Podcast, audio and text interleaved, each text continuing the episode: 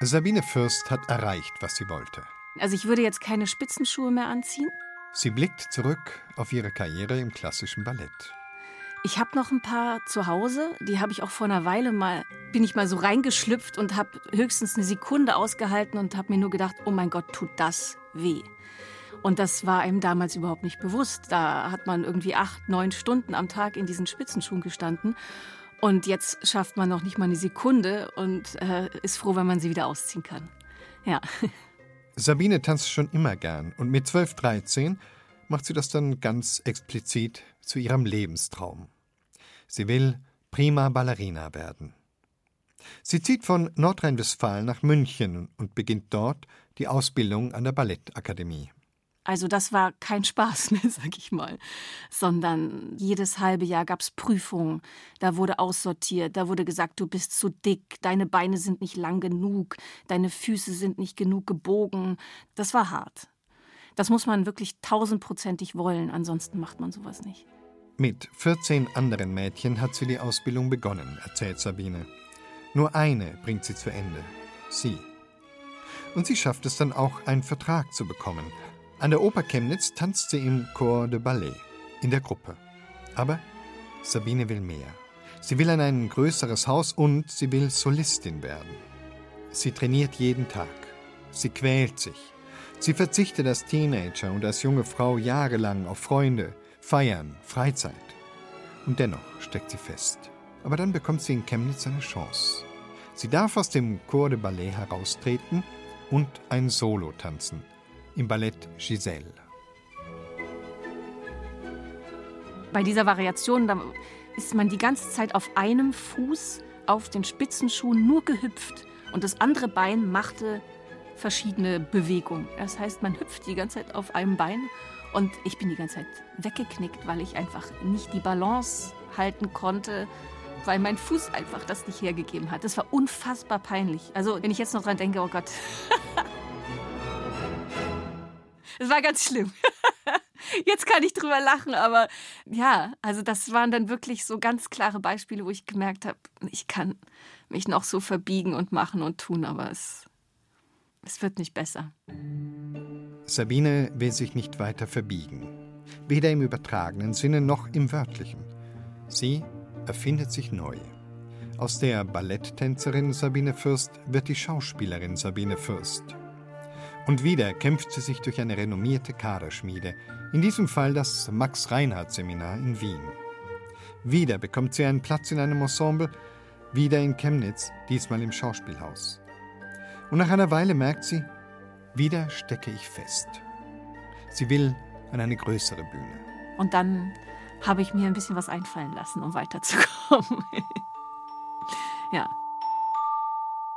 Ich habe meinen Namen geändert. Ich habe mich äh, sechs Jahre jünger gemacht. Ich habe gesagt, ich habe in Leipzig studiert. Und ich habe gesagt, ich bin frisch von der Schauspielschule, also Anfängerin. Weil die Theater, die müssen ja immer sparen.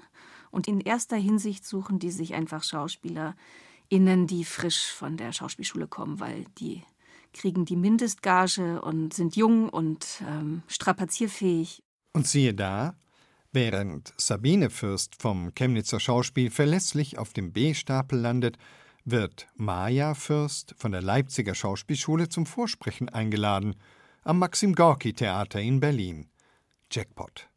Das ist die Liga, in der Sabine Meyer Fürst landen möchte. Sie fährt hin, spricht vor und sie kommt durch damit. Aber dann muss sie sich ja irgendwann selbst outen. Schließlich steht das an, worauf sie jahrelang hingearbeitet hat.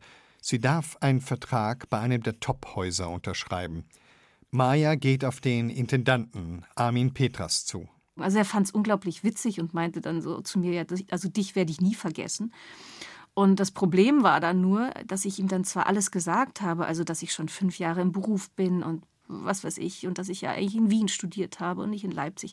Dann bin ich aus dem Büro raus und dann habe ich gemerkt, jetzt habe ich aber gar nicht gesagt, dass ich eigentlich Sabine heiße und nicht Maja. Und das heißt, diese Verträge habe ich dann doch glatt mit Maja unterschrieben. Der Name hat sich noch jahrelang gehalten. Sie hat dann einfach beide benutzt – die Vita der erfundenen Maya hat Sabine die Tür ins Maxim Gorki Theater eröffnet.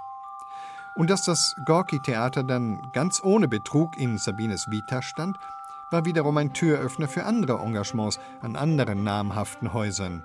So kann man sich auch einen Namen machen in der Theaterwelt. Sabine Fürst hat erreicht, was sie wollte, auf Umwegen. Aber dadurch, dass ich so zielstrebig war und vielleicht in gewisser Weise auch noch bin, gab es für mich einfach kein Aufgeben. Und ähm, habe dann eben auch diese Umwege in Kauf genommen, weil ich ja wusste, wo ich hin will.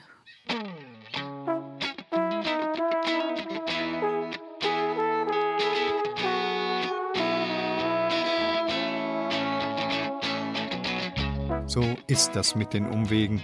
Sie haben einen schlechten Ruf. Zeitverschwendung, Kraftverschwendung. Aber vielleicht geht's manchmal gar nicht ohne Umwege. Ein Sohn, der aufgenommen wird in den Himmel, der zu seinem Vater kommt, das wäre nicht die gleiche Geschichte, wenn dieser Sohn nicht den Umweg genommen hätte über ein Leben voller Wunder und Gleichnisse, den Umweg über den Tod am Kreuz und die Auferstehung.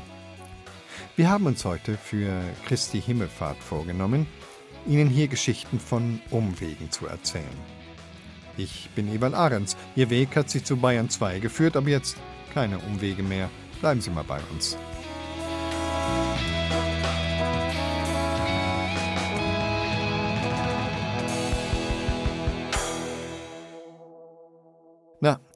Unser Feiertagsfeuilleton ist ja heute sowieso auf Umwegen, da darf ich vielleicht mal einen Umweg ins Persönliche nehmen. Obwohl ich immer mal in der Zeitung stehen wollte, war es dann doch ein ganz kurioser Umweg, durch den mein Bild das erste Mal auf die Titelseite geraten ist.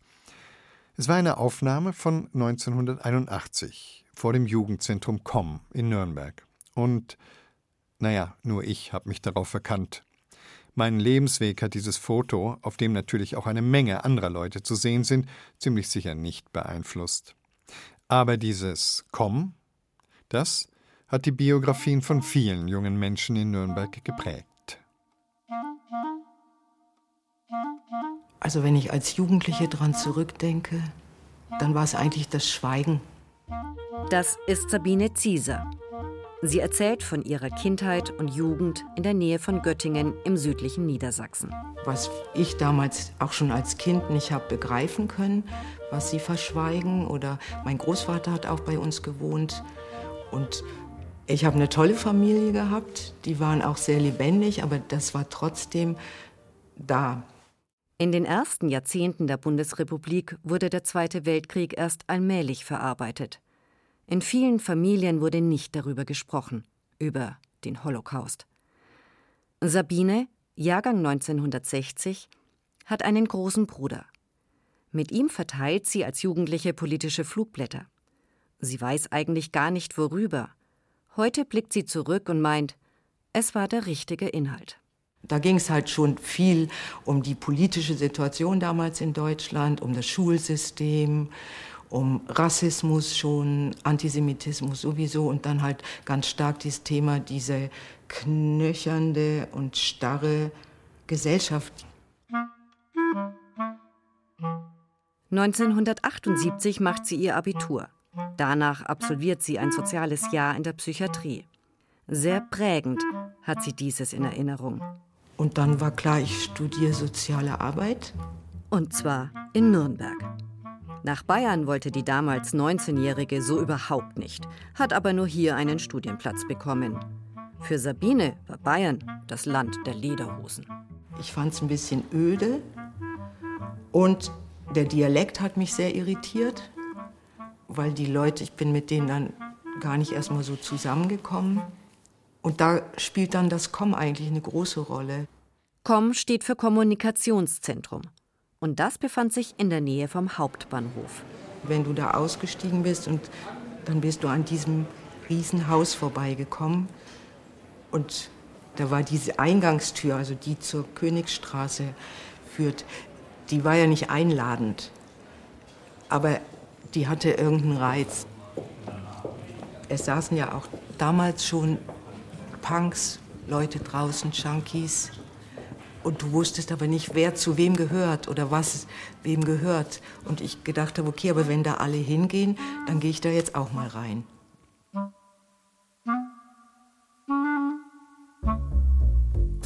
Naja, viele von uns waren erwerbslos, einige auch obdachlos. Wir haben am Bahnhof geschnort, gebettelt, sonst irgendwas, haben auch viel eben unsere Treffen am Bahnhof gehabt.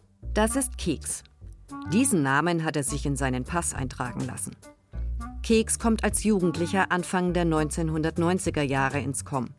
Punk und Punkmusik, beides findet er hier. Und wenn du so plakativ mit bunten Haaren und allem drum und dran und deinem Auftreten am Bahnhof bist, dann bist du dann natürlich auch offen für Angriffe verbaler Natur, aber auch körperlicher Natur. Und das COM hat den Rückzugsort geboten. Das COM hat uns die Möglichkeit gegeben, aus diesem Blickfeld, wo jeder von der Gesellschaft draufgeschaut und runtergeschaut hat, rauszugehen in einen Rückzugsbereich.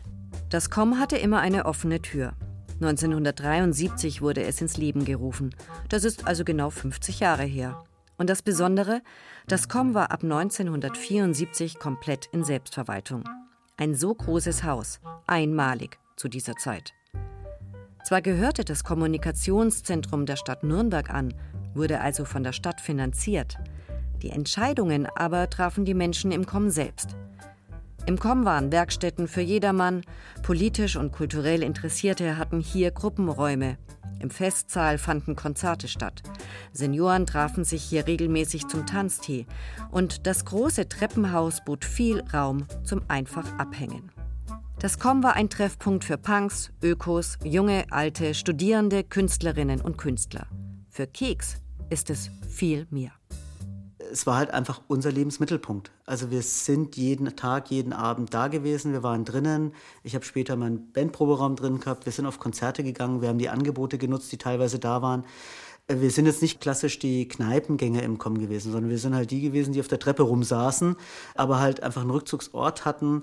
Es war halt einfach ein, ein Raum, wo wir wussten, das sind wir erstmal willkommen, solange man sich natürlich auch an die Spielregeln hält und so weiter. Ich habe dann auch mal ein halbes Jahr Hausverbot gehabt.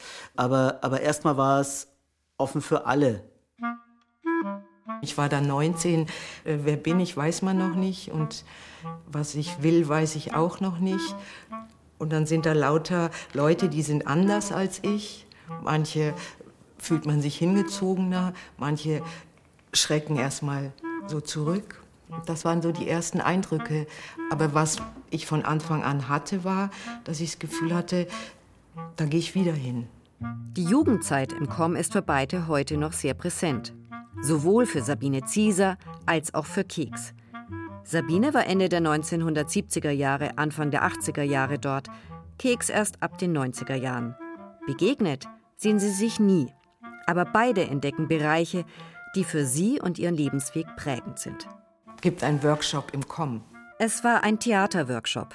Und dann sind wir auf die Straße und haben Aktionen auf der Straße gemacht. Und das war so ein Schlüssel für uns alle, die wir da waren.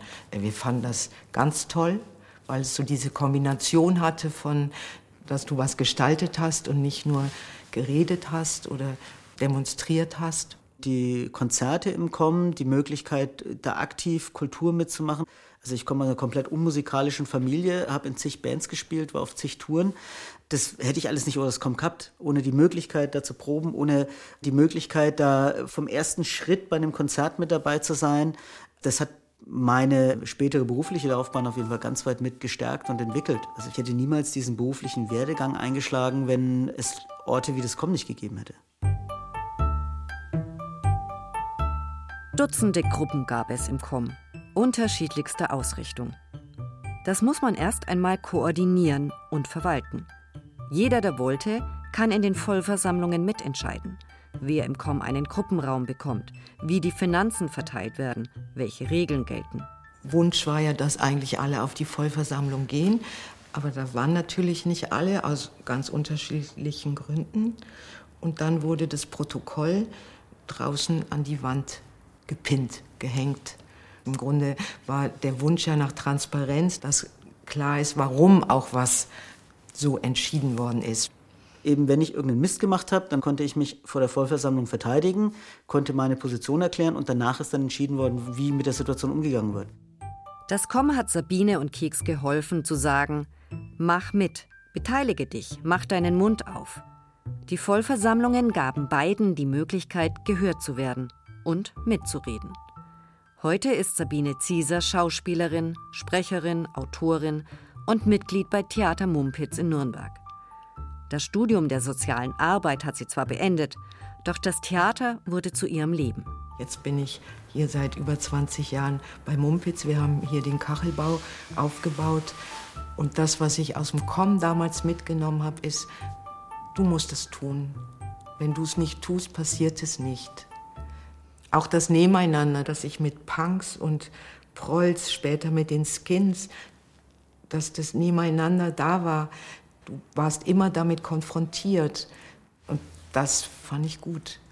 Fand ich eine gute Schule. Keks ist heute Veranstaltungstechniker. Sein Aussehen hat nichts mehr mit einem Punker gemein, aber im Herzen ist er einer geblieben. Die bunten Haare waren weg, als mir die Haare ausgefallen sind. Ich bin immer noch in der Szene aktiv, ich spiele in einer Punkband, da hat sich eigentlich nichts verändert. Der Lebensstil hat sich dann geändert, wie ich halt neue Verantwortung bekommen habe mit meinen Kids. Das war eigentlich der Punkt, wo sich das gewandelt hat.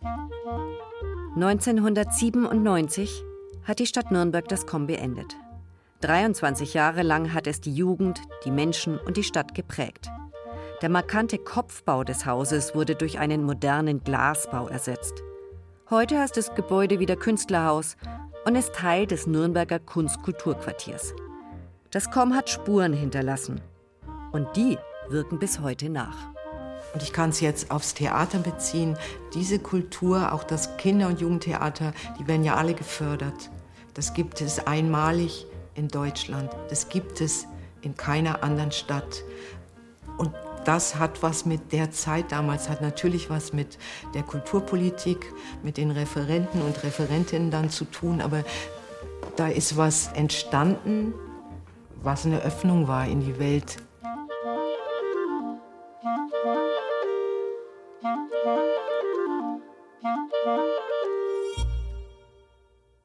Kerstin Dornbach über die prägende Erfahrung, die das Nürnberger Komm für manche Menschen war.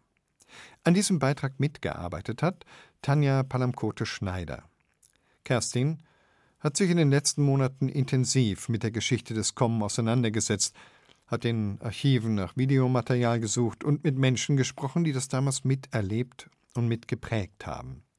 Sie hat daraus eine Doku gemacht, die wir Ihnen gern ans Herz legen wollen. Sie finden sie in der ARD-Mediathek unter dem Titel Radikal an der Basis, das Nürnberger Komm.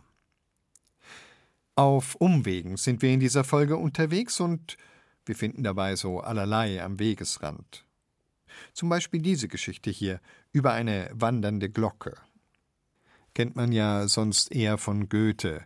Aber in Unterfranken gibt's auch eine, die 500 Jahre alte Glocke aus Eltmann im Landkreis Haßberge. Erst in diesen Tagen kehrt sie an ihren Ursprungsort zurück. Die abgängige Walburg-Glocke wurde erst durch eine Initiative des örtlichen Heimatvereins wieder aufgespürt und von den abenteuerlichen Umwegen dieser Glocke erzählt uns Bayern 2 Reporter Wolfram Hanke. Aber nicht kaputt schlagen, bitte. Aber richtig drauf.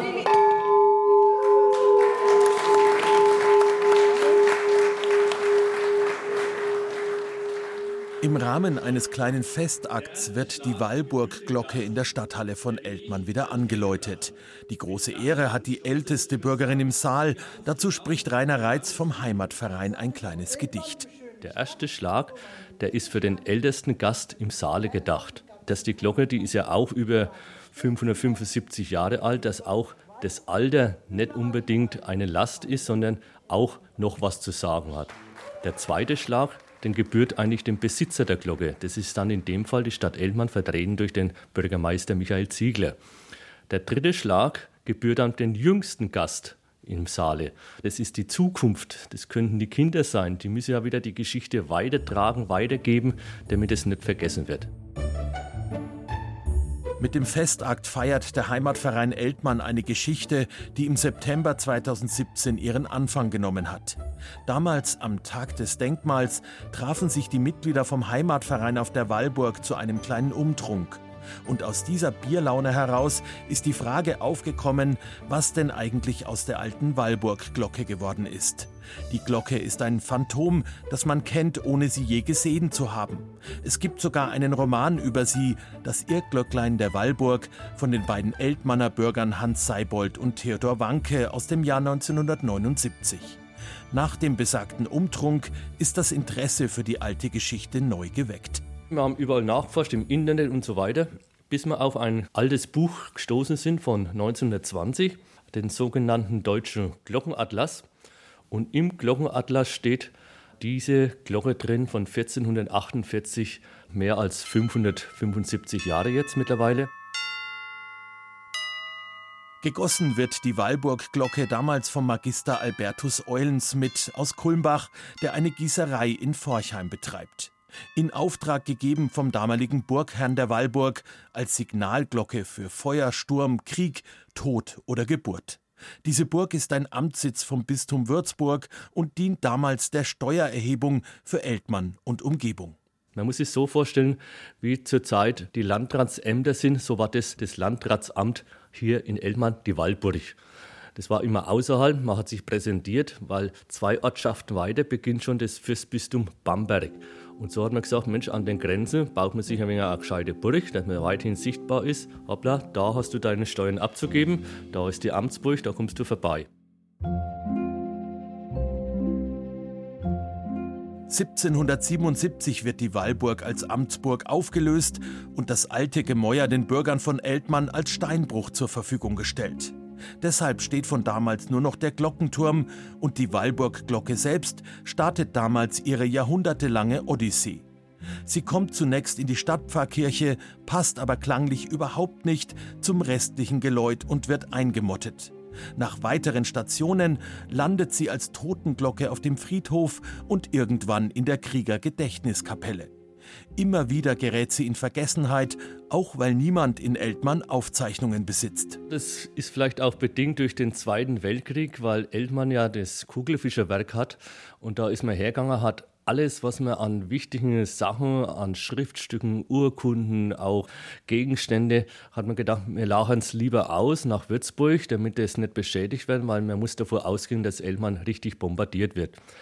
Leider ist jetzt umgedreht der Fall gewesen. Würzburg ist schwer bombardiert worden. Eltmann ist nahezu verschont geblieben. Jetzt ist natürlich alles, was mit Walburg zu tun hat, vernichtet worden.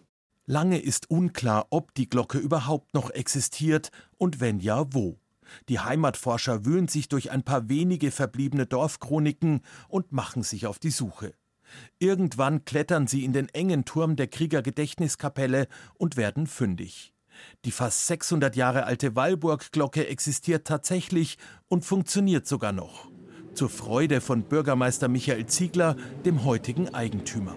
Ich glaube, sowas erlebt man nur einmal im Leben eines Bürgermeisters.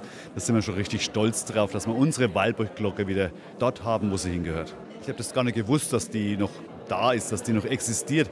Ich habe mir da nie Gedanken darüber gemacht, dass wir eine Walburg-Glocke hatten.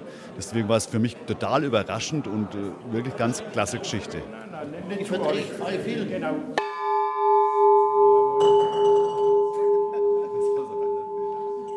Der zweite Schlag gehört meinem Besitzer, den ich gerne dienen darf. Er hat mich geboren. Damit die 85 Kilogramm schwere Walburg-Glocke wieder so schön und hell erklingt, war einiges an Restaurierungsmaßnahmen nötig. Arbeiten, für die der Heimatverein viele ehrenamtliche Kräfte mit Sachverstand und handwerklichem Geschick verpflichten kann. Eine Reparatur in einer professionellen Glockenwerkstatt würde den kleinen Verein 8000 Euro kosten. Das kann und will sich keiner leisten. Wir haben viele Handwerker hier in unserem näheren Umkreis, die echt stolz drauf waren, diese Glocke auch herrichten zu dürfen. Und die haben das wirklich gemacht für einen Apfel und für ein Ei vom Schlosser, vom Schweißer, von äh, der, wo seine Glasperlen gestrahlt hat, der, wo das Joch gebaut hat, der, wo den Klöppel wieder hergerichtet hat. Und dazu hat praktisch die Glocke überhaupt kein Geld verschlungen. Einer der fleißigen Helfer ist Günter Gleusner, ein Maschinenbauer im Ruhestand, der viele Jahre lang im Ausland auf Montage unterwegs war und jetzt die Zeit in seiner Heimat Eltmann genießt. Deshalb ist er für die Idee, die alte Walburg-Glocke zu restaurieren, gleich Feuer und Flamme. Wir haben die sauber gemacht habe ich nach dem Reinigen dann die Glocke geschweißt, repariert, weil die hat Risse drin gehabt. Und oben die Krone musste ich zwei Bügel wieder neu dran schweißen. War etwas schwieriger, muss ich sagen, aber es hat funktioniert. Es ist immer schlimm, wenn Geschichte irgendwann stillsteht. Wir haben nicht mehr viel Geschichte hier in Elmern, aber es ist doch immer schön, wenn man doch noch was in Aussicht hat und die Geschichte kann weitergeschrieben werden. Die Glocke ist rausgekommen, Geschichte ist zu Ende. Aber jetzt haben wir gewusst, Mensch, die Glocke ist da, die Geschichte geht weiter. Ja, wo war sie denn in der Zwischenzeit? Und so ist es eigentlich jetzt einer der letzten greifbaren Stücke der Waldburg. Und das wollen wir erhalten für jetzt und auch für die Zukunft. Nach dem feierlichen Anläuten in der Stadthalle kommt die Glocke dieses Wochenende zurück in die Wallburg. Die will der Heimatverein in den nächsten Jahren zu einer touristischen Attraktion ausbauen. Mit Führungen, einem alten Brunnen, Imbiss und natürlich auch mit der historischen Glocke. Mit einem feierlichen Festzug wird sie an ihre alte Wirkungsstätte zurückgebracht. Wir nehmen einen kleinen Handleiterwagen und die Leute, die den Waldburgbrunnen gesäubert haben, die ziehen auf jeden Fall die Glocke hoch auf dem Wagen. Das Joch selber trägt der Heimatverein. Das heißt, das Joch ist ja die, die schwere Last auf den Schultern getragen. Und den Klöppel, das hat sich jetzt schon herauskristallisiert. Also die ganzen Kindergartenkinder der Stadt Elmann tragen den Klöppel hoch zur Waldburg, weil das sind die Krachmacher, die machen den größten Krach und die sollen auch die Geschichte in der Zukunft weiterleiten. Außen am Turm wird die Glocke dann mit einem Flaschenzug und viel Muskelkraft 28 Meter in die Höhe gezogen und dort abgestellt. Bis sie dort dann auch wieder läuten kann, werden aber vermutlich noch einige Jahre vergehen, denn der Glockenturm ist noch besetzt. Wir können sie noch nicht läuten, weil im Waldburgturm ganz oben ist jetzt noch äh, so eine Art Technikzimmer. Das ist noch belegt durch die Telekom mit Funk und Digitalfunk von Feuerwehr und Polizei. Und der Mietvertrag, der läuft 2027 aus. Und dann können wir praktisch den Wallburgsturm wieder so zurückbauen, wie er früher eigentlich war. Und dann kann man auch die Glocke richtig in einen Glockenstuhl einbauen und läuten. Diese Wartezeit ist zwar nicht optimal, passt aber irgendwie zu der verrückten Geschichte der Wallburg-Glocke. Ein lange vergessenes Stück Zeitgeschichte, das der Heimatverein von Eltmann wieder ausgegraben und aufpoliert hat.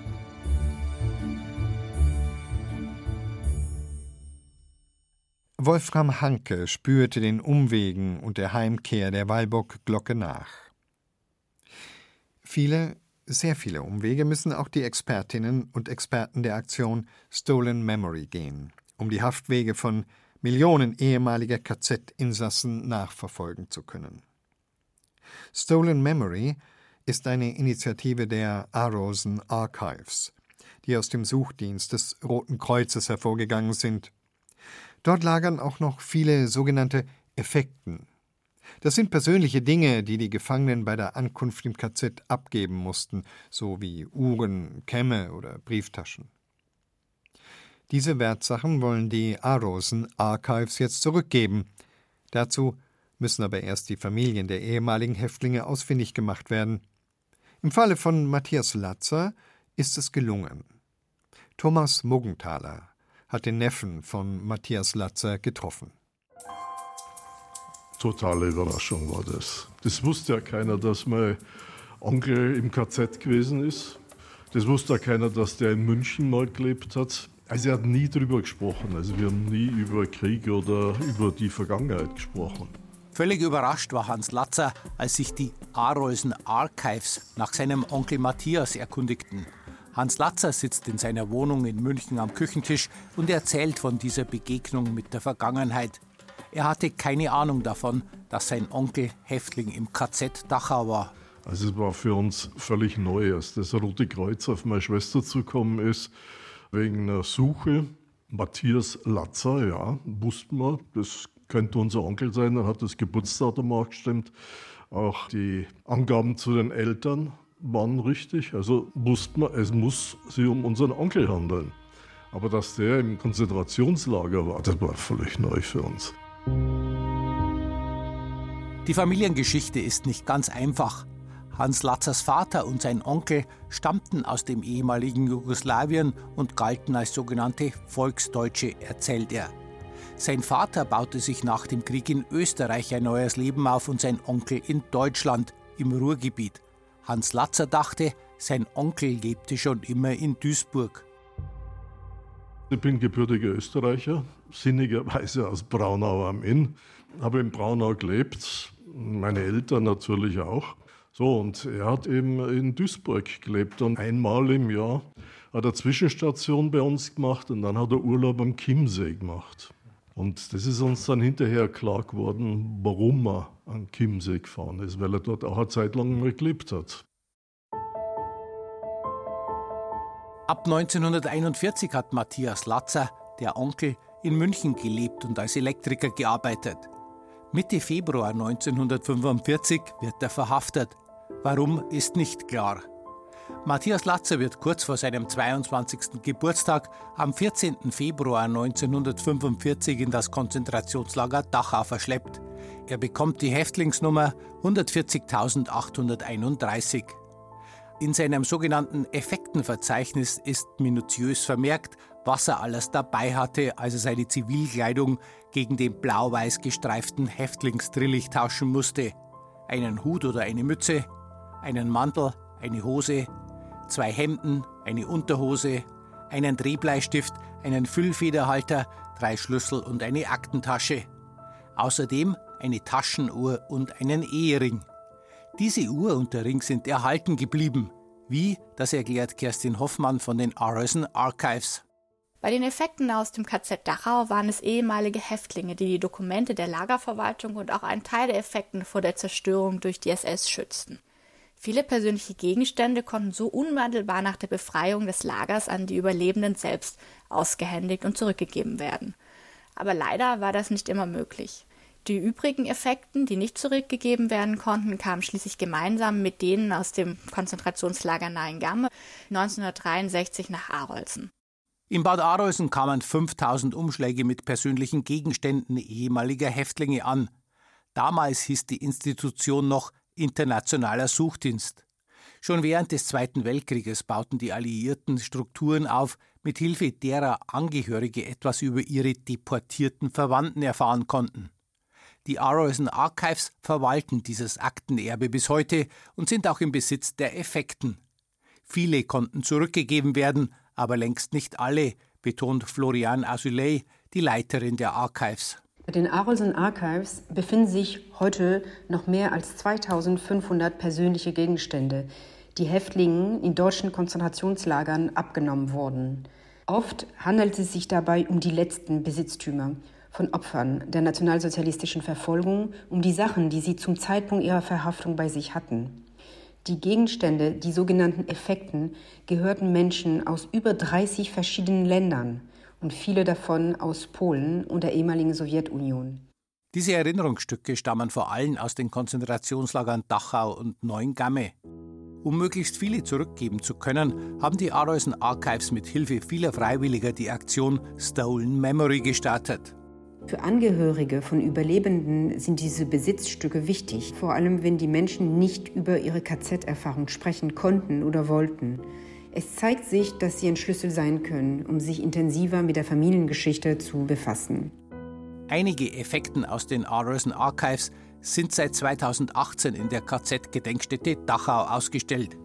Stefanie Pilzweger-Steiner, Mitarbeiterin der Gedenkstätte, zeigt sie. In diesem Raum mussten sie dann all ihr Hab und Gut, ihre Ausweise abgeben. Also das war sozusagen der Raum, in dem die Häftlinge von der Persönlichkeit vom individuellen Mensch eigentlich zur Nummer degradiert wurden. In den Vitrinen liegen ein Füllfederhalter, eine Taschenuhr, Ausweise von Häftlingen, aber auch private Fotos, die sie in ihren Brieftaschen hatten, Aufnahmen ihrer Kinder zum Beispiel, ergänzt um die jeweilige Biografie des ehemaligen Häftlings. Das hat natürlich auch einen emotionalen Wert für unsere Besucher. Also es lassen sich einfach individuelle Schicksale sehr gut rekonstruieren und das ist auch für unsere Besucherinnen sehr nachvollziehbar. Die KZ-Gedenkstätte Dachau sucht gemeinsam mit den Arolsen Archives nach den Familien der ehemaligen Häftlinge. Stefanie Pilzweger-Steiner kennt auch die Geschichte von Matthias Latzer. In den letzten Kriegsmonaten waren die Verhältnisse im Konzentrationslager Dachau wirklich chaotisch. Das Lager war völlig überfüllt.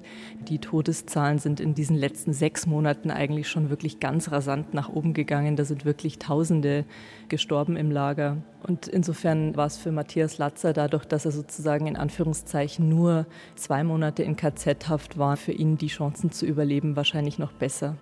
Für die Mitarbeiter der Arisen Archives ist es oft eine fast kriminalistische Recherche, die Verwandten der ehemaligen Häftlinge zu finden. Das war auch im Fall von Matthias Latzer so, sagt Kerstin Hoffmann. Da er 1922 als Teil der deutschen Minderheit in Kula, das liegt im heutigen Serbien, geboren wurde, kontaktierten meine Kolleginnen zunächst das dortige Rote Kreuz. Leider ohne Erfolg. Auch die Anfragen bei den Behörden der uns bekannten Wohnorte von Herrn Latze in der Bundesrepublik lieferten keinerlei Hinweise auf noch lebende Verwandte. Die entscheidende Information kam schließlich vom Lastenausgleichsarchiv des Bundesarchivs in Bayreuth. In den dortigen Dokumenten ist jedenfalls vermerkt, dass sowohl die Mutter als auch der Bruder von Matthias Latzer nach dem Krieg in Österreich lebten. In Österreich machten die Arisen Archives schließlich eine Nichte von Matthias Latzer ausfindig, die Schwester von Hans Latzer. Für die beiden Angehörigen war es dann ein bewegender Moment, als sie 75 Jahre nach der Befreiung ihres Onkels aus dem KZ Dachau in der heutigen Gedenkstätte die Taschenuhr und den Ehering überreicht bekamen. Hans Latzer steht auf und holt Fotokopien. Darauf sieht man die alte Taschenuhr und den Ehering, von dem er nicht weiß, wem er gehört hat. Also ich nehme an, dass das entweder von seinen Eltern war oder Großeltern. Er selber war zu dem damaligen Zeitpunkt nicht verheiratet. Hans Latzer weiß jedenfalls, dass es diese Dinge noch gibt und dass sie in guten Händen sind. Ja, es habe meiner Schwester gegeben, die bewahrt die Sachen auf. Das ist so ein Erinnerungsstück. Ja, eine Taschenuhr, eine rustige. Aber die hat natürlich keinen materiellen Wert, sondern die hat einen ideellen Wert.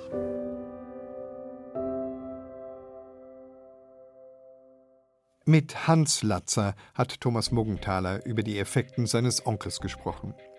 Dieser Beitrag ist eine Wiederholung aus dem Jahr 2021. Tja, und auf Umwegen sind wir dann doch ans Ziel gekommen. Unser Feiertagsfeuilleton in der Zeit für Bayern, hier auf Bayern 2, ist zu Ende. Wenn Sie mögen, können Sie uns überall dort, wo es Podcasts gibt, abonnieren. Zeit für Bayern heißt unser Podcast.